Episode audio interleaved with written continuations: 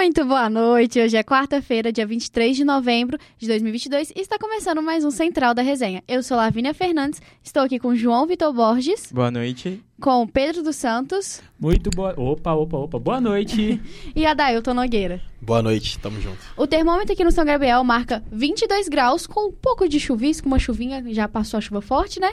E antes de começar, vou dar aquele recadinho de sempre. Siga a gente nas nossas redes sociais, arroba Central da Resenha. E se perdeu algum episódio, confere no, Lab, é, no YouTube do Lab SG ou no Spotify.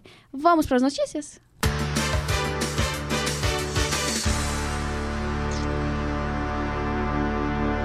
Falando de política, o Zema muda de tom e demonstra querer estabelecer uma, reação, é, uma relação pacífica com o governo Lula. Conta mais pra gente, Pedro. Pois é, vamos embora então. Muito boa tarde para você ligado aqui no Central da Resenha. Boa tarde para você ligado no YouTube do Lab. Vamos com essa situação do, do cenário político, né? Um, em uma entrevista concedida ao jornal Valor Econômico, o governo, o governador de Minas Gerais, Romeu Zema do Novo, adotou uma posição um tanto quanto mais pacífica quanto ao governo do presidente eleito Luiz Inácio Lula da Silva do PT. Durante o segundo turno das eleições, o governador reeleito apoiou a, o até então presidente Jair Bolsonaro do PL e teceu duras críticas ao PT. Zema chegou a falar que todo mineiro devia ser PT-fóbico e que os governos petistas só geravam tragédia e caos. Porém, passadas as eleições, Zema afirmou que, a não ser que o governo eleito não queira, pretende estabelecer uma relação republicana boa e transparente, nas palavras dele. Zema também ressaltou, porém, na verdade, que também vai fazer críticas ao governo petista. Abre aspas. Não vou ficar atacando, mandando pedra, que não é o meu estilo. Mas nós vamos também reclamar. Qualquer coisa indevida que venha prejudicar Minas Gerais, não vamos concordar de forma nenhuma. Fecha aspas. O governador foi reeleito com 56% dos votos válidos aqui em Minas e é tido como um dos nomes para tentar concorrer à presidência da República nas próximas eleições em 2026. Mas tudo isso depende de uma boa gestão no seu segundo mandato como governador aqui de Minas. Ao ser perguntado se de fato ele tem planos para concorrer à presidência, Zema desconversou afirmando que não tem bola de cristal e que esse assunto deve ser tratado apenas daqui mais ou menos uns três anos. O governador também negou boatos que diziam, é, que diziam que ele ia trocar o seu partido atual, né, o novo, pelo PL, que é o atual partido de Jair Bolsonaro. Segundo ele, é, ele já se encontrou com o atual presidente do PL, o Valdemar da Costa Neto, há alguns anos, mas não tem intenção alguma de deixar o partido. Então, a gente vê um pouco dessa questão do cenário de transição mesmo, né? O, esse, esse final, assim, entre esse intervalo entre as eleições e a posse, sempre muita tensão por causa das mudanças de governo e o Zema já mudando um pouco a postura dele é, que ele adotou nas eleições, né? É, a gente via no primeiro turno ele tentando fazer uma, uma postura mais neutra, mais em cima do muro, com medo de perder votos. Já no segundo turno, ele tece é, as críticas muito fortes ao PT e se alia a Bolsonaro.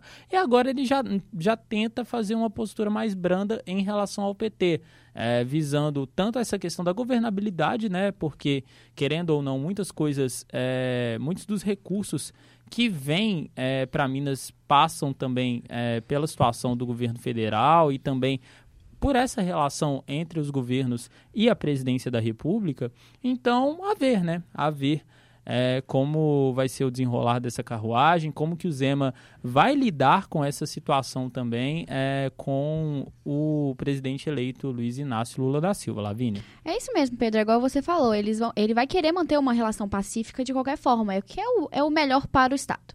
Pulando agora para as cidades, um homem suspeito de roubar celulares acabou fugindo pelo banheiro. Como isso aconteceu? Conta mais pra gente, Pedro. Pois é, Lavínia, uma situação muito diferenciada, vamos dizer assim, né? Um homem de 36 anos suspeito de roubar três celulares fugiu pela janela do banheiro após fingir um mal-estar e ser levado para receber atendimento na UPA Centro-Sul, aqui em BH. O suspeito foi preso no final da tarde de segunda-feira, né, da segunda-feira, depois de invadir uma clínica odontológica na Rua Espírito Santo, ali no centro. O homem agrediu uma mulher e roubou três celulares, um par de alianças e cartões bancários. Ele fugiu do local, mas foi localizado instantes depois no shopping Chavantes, então um pouco mais para baixo ali é, na região dos shoppings populares aqui de BH. A PM disse que conseguiu abordar o suspeito mas ele, ele tentou fugir, mas foi contido pelos policiais e levado até a central de flagrantes no bairro Floresta, região leste aqui de BH. Em um certo momento, o homem teria fingido um mal-estar e afirmado ter dificuldades para respirar. Então, o suspeito foi levado para o atendimento lá na UPA Centro-Sul e ali ele disse que precisava usar o banheiro e foi conduzido até o local algemado. No banheiro, ele teria conseguido se desvencilhar das algemas, iniciando a fuga pela janela do banheiro. A PM iniciou agora as buscas para recapturar o preso, mas até o momento ele ainda não foi encontrado. Uma situação, sim, é, que é, é, coisas de Brasil e a, a gente ri para não chorar, porque coisas de BH, né? Vamos é, melhorar. Coisas de BH. Exatamente, coisas que só acontecem no só acontecem no nosso país, Belo Rios, Belo Horizonte. Então, vamos ver se a polícia consegue capturar ele novamente. Tanto porque ele já tinha conseguido, né, é, arrumar um jeito para poder se desvencilhar, traçou esse plano, vamos dizer assim, e agora ele acaba fugindo é, de onde ele estava, né? Então vamos ver como o que, que a polícia vai tramar para poder para poder recapturar ele. Isso mesmo. E uma mulher foi presa na zona da Mata Mineira depois de ser acusada de atear fogo no seu próprio marido. E aí, Pedro, o que, que você traz pra gente disso? Pois é, minha filha. A gente fala muito sobre a questão da, da violência contra a mulher, mas dessa vez o jogo virou, né? Hoje o, o, o dia foi da caça, não foi do caçador, vamos dizer assim. É, hoje foi o inverso. Mas mais um crime passional que a gente traz aqui no Central da Resenha, né? Uma mulher de 47 anos foi presa em Muriaé, na Zona da Mata, depois de ser acusada de atear fogo no próprio marido.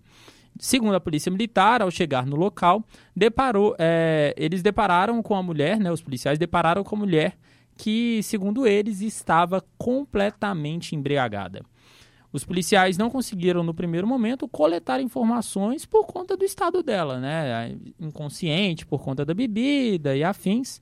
E a vítima relatou que estava conversando com a mulher na casa quando ela pegou uma garrafa de álcool, jogou no corpo dele e, na sequência, acendeu o isqueiro.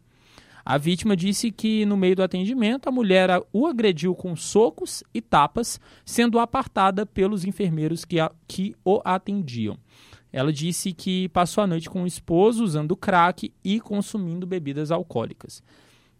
Os policiais foram até a residência e, com a ajuda da perícia, encontraram a garrafa PET de 600 ml, é, que, segundo a perícia, é, tinha ali etanol, né? Então tinha ali um, um composto é, inflamável, vamos dizer assim, que, e a ver, né?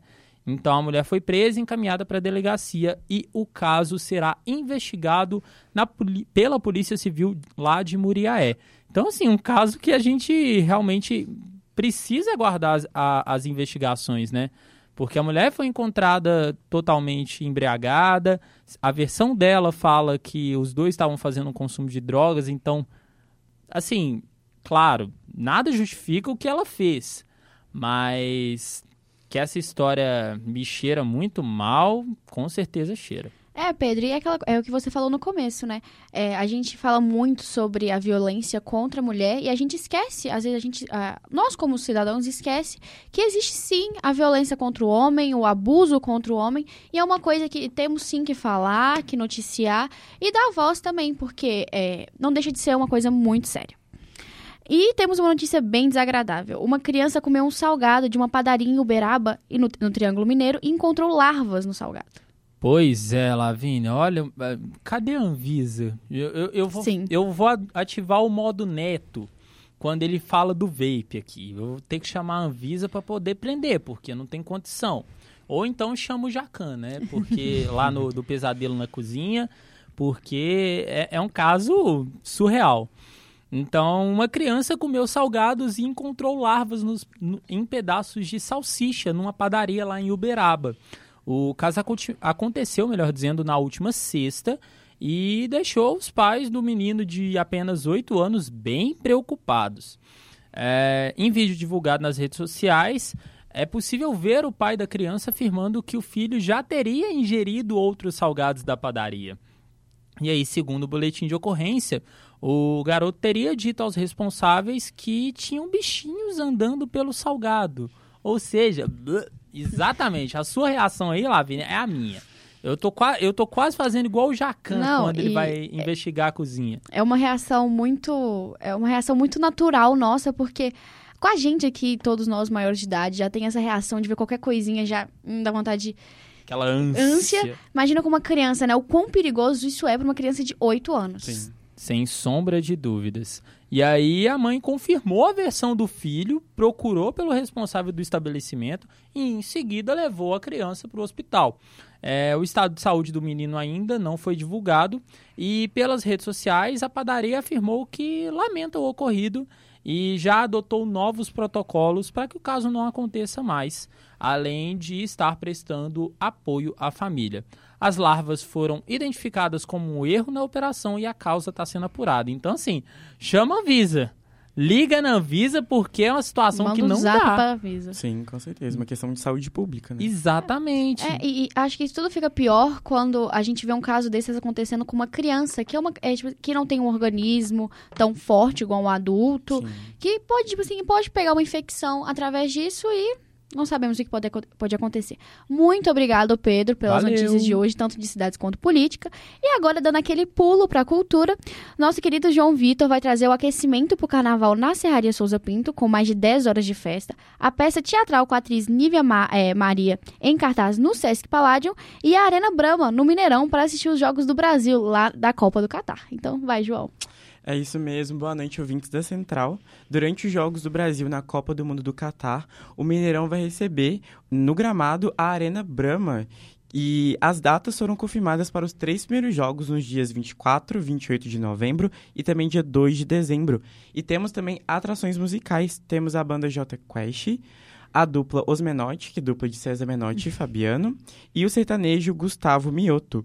E os ingressos estão, é, estão disponíveis em arena, arenabrama.com.br e custam 20 reais. Achei o preço muito acessível. Não, demais. Se a gente não tivesse um, um trabalho para apresentar amanhã à noite depois do Jogo do Brasil, com certeza, certeza absoluta lá. que essa PUC em peso estaria lá. Com toda certeza.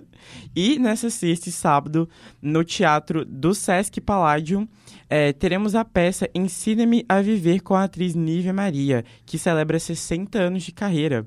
A direção e roteiro adaptado é baseado no filme Harry de Malve de 1971, que fala sobre o encontro e paixão é, improváveis. Os ingressos estão disponíveis a partir de R$ 37,50 e estão e, e estão e podem ser adquiridos no Simpla e também na bilheteria física do próprio Sesc Paládio. Aquele rolê bem cultural bem mesmo. Cultural. E é uma coisa bem interessante. Sim. E no dia 3 de dezembro, na Serraria Souza Pinta, a partir das 18 horas, temos o aquecimento para o carnaval, com 10 horas de festa. Teremos dois blocos carnavalescos presentes: o bloco O Faraó e Havaianas Usadas, e ainda um grande time de DJs. Um, tem lote gratuito de ingressos que serão validados pela doação de 1 kg de alimento não perecível e podem ser adquiridos pelo O Simpla, mas corra porque os ingressos são limitados. Muito obrigado, João, por essas informações ótimas. Mais ainda do da Arena Brahma, né? Porque amanhã a gente já tem a estreia do Brasil né, na Copa do Mundo. E, dando esse gancho, vamos falar do caderno mais movimentado do, do, da Central. Então, Adailton, traz pra gente. E aí, Lavínia, Pedro, bora falar de esporte então. Bora! Copa do Mundo, né? Vamos começar aqui falando de Marrocos e Croácia, né? Ah, não. Vamos falar Começou com o jogo errado. Que isso, Falar de qualquer coisa, que pelo isso, amor de Deus, Adailton. A gente já chegou cedo, assim, é pra acordar cedinho, aquele jogo animador. É, mas vamos lá, então. Pelo Grupo E, tivemos alguns jogos aí entre Japão, e Alemanha, né? A Alemanha o meu perdeu Japão de é 2 a gigante. 1. Não, a Alemanha não perdeu. O Japão ganhou. A cara da Lavínia lá, lá, lá, vai, Toda vai. felizona da vida. O meu Japão é gigante. O Japão derrotou a Alemanha aí por 2 a 1 Seu Japão gigante, né? Com gols de Takuma Asano A batata da Alemanha tá assando, tá? e Hitsu Doan. Doaram dois gols aí pra cima da Alemanha. Nossa, doaram. Neste mesmo grupo, a Espanha aplicou uma goleada pra cima da Costa Rica aí por Um atropelo, né? 7 a 0 Foi Ô, Pedro, uma Opa. coisa maravilhosa. ao todo meu respeito a todos os ouvintes aqui da Central da Resenha, chupa, porque o golaço do Gavi, aquilo ali foi categoria, ok? Você quis dizer Categoria. o, o, o, o deputado Nicolas Ferreira da Deep Web, né? Parou. Pode continuar, Dailton. É, gols aí por Gavi, Solé, Álvaro Morata, dois de Ferran Torres e Dani Olmo. Você é fã do Gavi, né? O Gavi é um bom jogador, joga muito, joga muito. Dani Olmo, que fez esse gol lavando a defesa da tá Costa Rica, péssimo. né? Dani Olmo. Dani... Essa foi muito boa, lavou. Essa foi excelente, velho. Essa eu gostei demais. E agora há pouco acabou é, Bélgica e Canadá. Foi com 1x0 com gol de Batshuayi. Jogo injusto, tá? Jogo Demais. É, o injusto. Canadá jogou, foi- fez uma bela partida mesmo, principalmente no segundo tempo, né? Sim, per- na verdade perdeu um pênalti, né? O, o- Teve um pênalti perdido pelo. Perder é Antônio difícil falar Davis. perder, né, gente? Porque o, Cor o Courtois é um goleiro excepcional. Fatos. Não- é, é muito difícil falar que ele perdeu o pênalti, porque ele bateu muito bem. Não acho que ele tenha batido mal, mas o Courtois é fora da curva. Mas assim, Lavínia, eu concordo assim, não tem como falar. É. O, o, o, o Courtois, eu tô até gaguejando. Porque o Courtois parece que ele joga com cheat. Ele tem um- algum hack ali que não dá, não dá pra poder fazer gol nele, sabe? Mas o Canadá mereceu, sabe? Se fosse, infelizmente, ou felizmente, né? Dependendo da situação. Alô, Arábia Saudita! É, futebol não é muita questão da justiça, então a gente, a gente viu um, foi um grande jogo e o Canadá se mostrando que não é um time bobo. Se firmar bem, conseguir trabalhar, consegue a classificação em segundo, sabe? Então, assim, a gente tem que aguardar a próxima rodada. Olha, eu a acho, eu acho que o Canadá, se continuar dessa forma aí e tiver mais duas vitórias, talvez possa classificar em de primeiro também. Porque a gente não sabe o que pode acontecer. Futebol é uma caixinha de surpresa. Com sim, certeza. sim. E aproveitando o gancho que a gente falou de Bélgica e Canadá, lembrar que a gente, antes aqui do Central da Resenha, todos os jogos de 4 horas da tarde da Copa do Mundo, a gente está transmitindo pelo canal Retranca 541 do nosso queridíssimo Sim. Pedro. A gente tem uma escalação incrível de tanto de narradores, repórteres e comentaristas. Então, apenas nos jogos do Brasil a gente não vai conseguir fazer, porque a PUC irá fechar os jogos de Diga-se quarto. passagem, né? ô Lavínia, Mas- desculpa te cortar. Tudo bem. É, só também avisando que amanhã não teremos Central Sim. da Resenha também, né? Exatamente, já ia falar isso, porque a PUC vai estar fechada por causa dos jogos da Copa, né? Os jogos do Brasil que forem 4 horas da tarde, a maioria dos esta- estabelecimentos não irão funcionar, então isso tanto serve para transmissão lá do Retranca quanto para o nosso programa aqui. Pode continuar, Dailton. É, amanhã a gente vai ter mais quatro jogos aí, né? A Lavina falou ali de Brasilzão. Vamos ter pelo grupo H Uruguai e a Coreia do Sul às 10 horas da manhã. Portugal e Gana também do papai Cristiano Ronaldo. Vamos ver o que, que ele vai arrumar. O que, que você acha? Acha que Portugal vai. Não. Opa! Opa, não. Deixa ela falar, deixa ela falar. Agora eu quero Vai, opinião Lavínia! Falei na transmissão, falei no Ah. off. É um aquele o jogo de uma hora da tarde tem aquela coisa, ou vai ser um ótimo jogo, ou vai ser um péssimo jogo. E Portugal engana, tem aquela cara de vai ser um jogo tipo assim, 1 a 1, 0 a 0. Exatamente. Ou, eu acho que assim, na verdade, pra mim Portugal ganha, mas Gana vai com Gana. Gana vai dificultar as coisas. É um jogo assim, jogo difícil, até para quem, pros nossos apostadores de plantão, pra quem joga na Elizabeth, a sua casa de apostas. é Pra mim é jogo com Portugal e ambos marcam. Então assim, o time de Gana não é, um- não é bobo, é um, é um time que sabe trabalhar a bola, é um time que já complicou em Copas anteriores. Eu lembro de 2014, quando eles empataram com a Alemanha é, na Copa aqui no Brasil, chegaram em quartas de final em 2010. Então, assim, não é um time besta. Também concordo, Gana não é um time bobo, não. E eu acho que a Rascaeta do Uruguai, acho que ele vai. Ele e Luizito, né? ele e Luizito vão arrasar. Eu não sei se o Luizito Soares vai fazer uma. Assim, eu não Vai, confio sim. muito no Luizito Soares, não, cara. Mas o Arrascaeta, eu acho que no meio de campo ali, ele vai fazer um- uma bela partida. Eu acho que vai ser um jogo também. Na verdade, o grupo H é um grupo muito equilibrado, assim como o grupo do Brasil, né? O grupo G.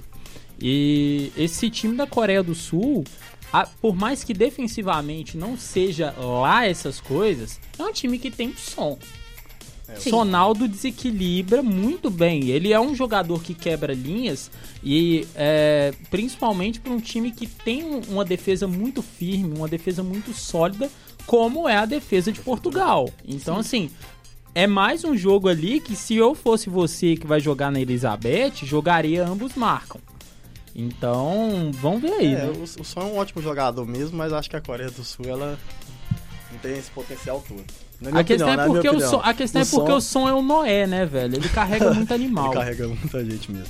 E agora pelo grupo G, o mais importante pra nós aí, do nosso Amém. Brasilzão. Suíça e Camarões às 7 horas da manhã. Aquele jogo pra você acordar animadaço. Não, mas não, amanhã é dia de brasa, meu filho. Eu já tô tirando. A gente, vai- a gente vai dormir Já tá, animadaço. já tá todo mundo no pré-jogo a partir de Meu agora, de filho, hoje, né? meu filho, você não tá entendendo. Eu tô, tipo assim, há mais de um ano. Eu tenho um All-Star do Brasil. Não é meme.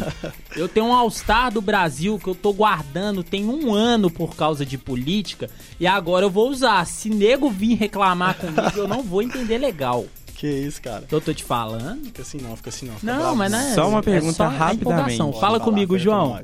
Qual o palpite de vocês para o placar de amanhã de Brasil e Sérvia? O meu palpite é 3x1. Ó. Olha. Olha, eu falei, falaram que eu tô se- Deus subindo, indo de salto alto, mas eu falei 4x1 amanhã. Estreia, ó, incrível. Ou eu vou no pé, eu vou ser pé no chão. A- foi o que eu joguei na Elizabeth pra amanhã pro jogo do Brasa, tá? A gente ganha. Vai ser um jogo duro. Então joguei menos de dois gols e meio. Pra mim 2 a 0 Brasil e um gol do Pombo. Então, Richarlison marcando a qualquer momento, tá? Pra mim vai ser 2x1. Eu acho que vai ser um jogo muito difícil, de muita marcação. A Sérvia Com é certeza. um time muito forte. Mas todos os placares que falaram aqui. São qualquer um- possíveis, né? Qualquer um deles que vir é o que a gente quer. É, é os três pontos. É os É, três é- pontos. é modo brasileirão É, agora. eu Ficar só quero três 1x0, pontos. se ficar 1x0 tá ótimo, dá- gente. É, sair com um pontapé inicial ganhando é, é muito bom, cara. E diga-se É de é passagem, o. Adailton, é, falando da Sérvia, boatos de que o Kostic possa não jogar. Ele sentiu no último treinamento e é dúvida para o jogo de amanhã. Um dos principais jogadores da Sérvia podendo estar de fora do jogo de amanhã. E aí você falou de jogadores aí. Hoje teve o último, um dos os últimos treinos da seleção brasileira e, e temos prova- uma provável escalação aqui. Bora. Vamos lá. Alisson goleirão, Boa. Danilo e Thiago Silva pelo lado direito. O Thiago Silva que o Tite já confirmou que ele vai ser O capitão da o Copa, capitão né? durante toda a Copa aí. É, Alexandro e Alexandro, Casemiro e Lucas Paquetá ali no meio de campo. No ataque, Vinícius Júnior, Rafinho, Richarlison, o Pombo, como você já frisou. e o nosso querido Neymar, como já foi frisado pelo Rainer na transmissão do 341, do 541. 3, 4, 1, Do e... 541, do 541. Qual é? E eu quero ver o Neymar. Vamos ver. A gente vai Você acha que ver, vai a dar bom? Cara, eu acho, eu acho uma escalação muito interessante, embora. Assim, o que me pega nessa seleção são os laterais. Sendo Com certeza. muito. É, desde a, é desde a fraca, convocação são a gente tá falando. As laterais do Brasil são fracas. Né? De fato, o Alexandro não é tão ruim, mas o Danilo me, me acerta muito, me preocupa, sabe? Me preocupa. Então, é. Vamos torcer. Vamos, torcer. Vamos torcer e, enfim, é isso. Que eles possam fazer um bom jogo aí e trazer a Vambora. vitória. Isso que é o importante pra gente. Ô, ô Lavínia, temos, tem atualização de Fórmula 1 aí, minha filha? É, a temporada acabou, mas hoje a Red Bull trouxe totalmente a confirmação, né? Daniel Ricardo é o piloto 3. Volta Da- o cão arrependido! Saiu, é, saiu da Red Bull porque não queria ser é, tratado como segundo piloto por causa do Max Verstappen, mas volta, como ele mesmo falou, pra casa como terceiro piloto. Ele não vai ser, ele não vai participar. É, O Pedro tá fazendo aqui uma gracinha linda na minha frente. O Pedro, é, o Pedro. O Daniel não vai participar de. é, ele não vai ser piloto reserva, né? Quem vai fazer isso é o Leon Also. Ele não vai estar junto com a equipe todas as, corri a todas as corridas, mas é sim, vai ser sim o piloto número 3. E também tem as. as, as os boatos que Mick Schumacher seria um, um possível piloto reserva também da Mercedes. O Toto Wolff, ele, ele deu uma declaração falando que a família Schumacher tem muita importância para Mercedes e que vai ficar de olho nele sim e que ele ainda pode ser o piloto reserva. Então, a temporada acabou, mas tá tudo muito movimentado. Boa, boa, boa. Eu acho que é isso, né? Do balanço do mundo esportivo. Copa do Mundo, Fórmula 1, a fã de Fórmula 1 nossa aí, a Lavina, A nossa querida, setorista. setorista da Fórmula 1. Eu acho que é isso mesmo, muito de Copa do Mundo, esporte. É isso aí, é com você, Lavínia. Muito obrigada, Dailton. E essas foram as principais notícias do Central da Resenha. Hoje a apresentação foi comigo, Lavínia Fernandes. Muito obrigada, João. Muito obrigado. Muito obrigada, Pedro. Valeu. Muito obrigada, De Dailton. nada. É, produção de Christian Maia, Letícia Souza, Pedro dos Santos, Rafael Souza, Lavínia Fernandes e Regina Moraes. Coordenação de Getúlio Nuremberg. Até sexta.